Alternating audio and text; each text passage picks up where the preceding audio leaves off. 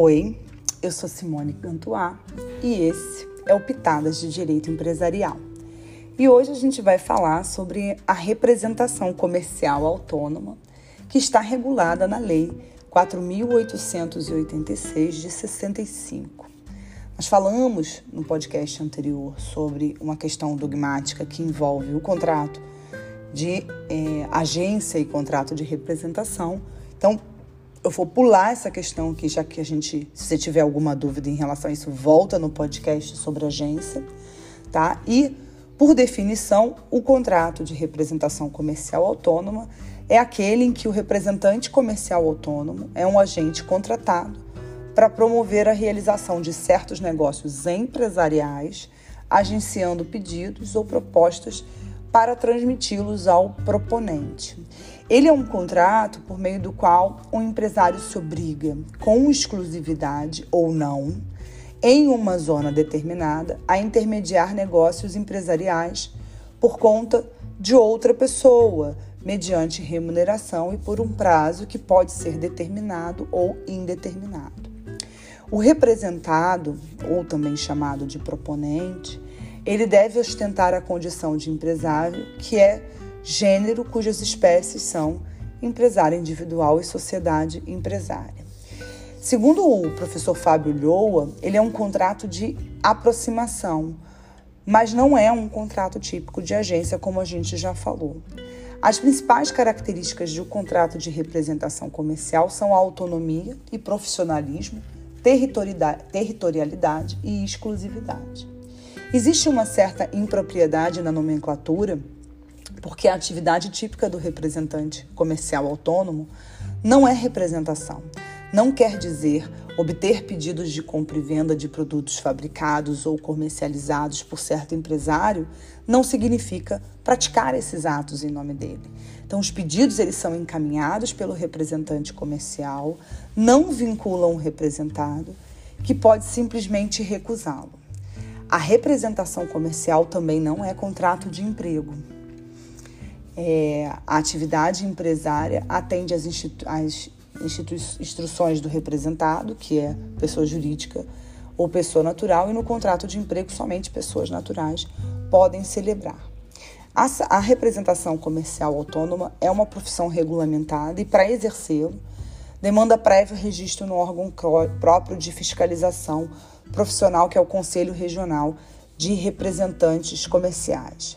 Esse contrato de representação deve ser escrito e deve conter outras cláusulas que estão lá elencadas no artigo 27, como requisitos gerais da representação, objeto da representação, indicação da zona de exercício da representação, existência ou não de exclusividade de zona, e em caso de silêncio, a presunção legal é de que vai haver é, essa exclusividade existência ou não de exclusividade de representação, prazo para o representado comunicar a recusa das propostas ou os pedidos obtidos pelo representante, forma de pagamento e etc.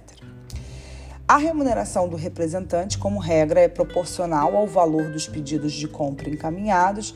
Por meio dele, a gente chama essa remuneração de comissão. Em geral, ele passa a titularizar o crédito perante o representado desde que verifiquem de forma sucessiva e cumulativa duas condições: a aceitação do pedido e o recebimento do preço pelo representado. Isso está lá no artigo 32 e 33 da Lei 4.886.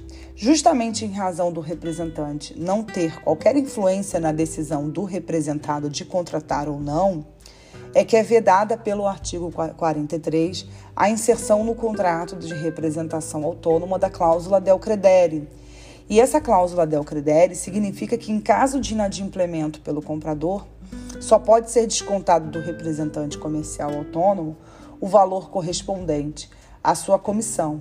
E é aí que surgem as maiores confusões envolvendo esta espécie de contrato. Vejam que o representante só perde a comissão em razão do inadimplemento absoluto e não por outros motivos, cujas causas não lhe sejam imputáveis, como, como por exemplo, não entrega da mercadoria, entre, é, ou ela, se ela foi entregue com, com defeito. Então, quando o contrato de representação é rescindido, é, perdão, e, e, isso faz com que tem situações em que eles não possam descontar e descontem, e aí a gente acaba tendo várias questões envolvendo esse contrato. Quando o contrato de representação ele é rescindido por acordo das partes, não é devida indenização, o distrato não impõe. Agora, em caso de resilição unilateral sem culpa por qualquer das partes, deve ter um aviso prévio de 30 dias e impõe verbas que estão previstas na própria lei, no artigo 34 e mais no artigo 27, letra J. Se ela for requerida pelo representado, o prazo do contrato for por prazo indeterminado, é, vai aplicar esses dispositivos que eu acabei de falar. Agora, se o contrato for por prazo determinado, não admite resilição unilateral sem culpa.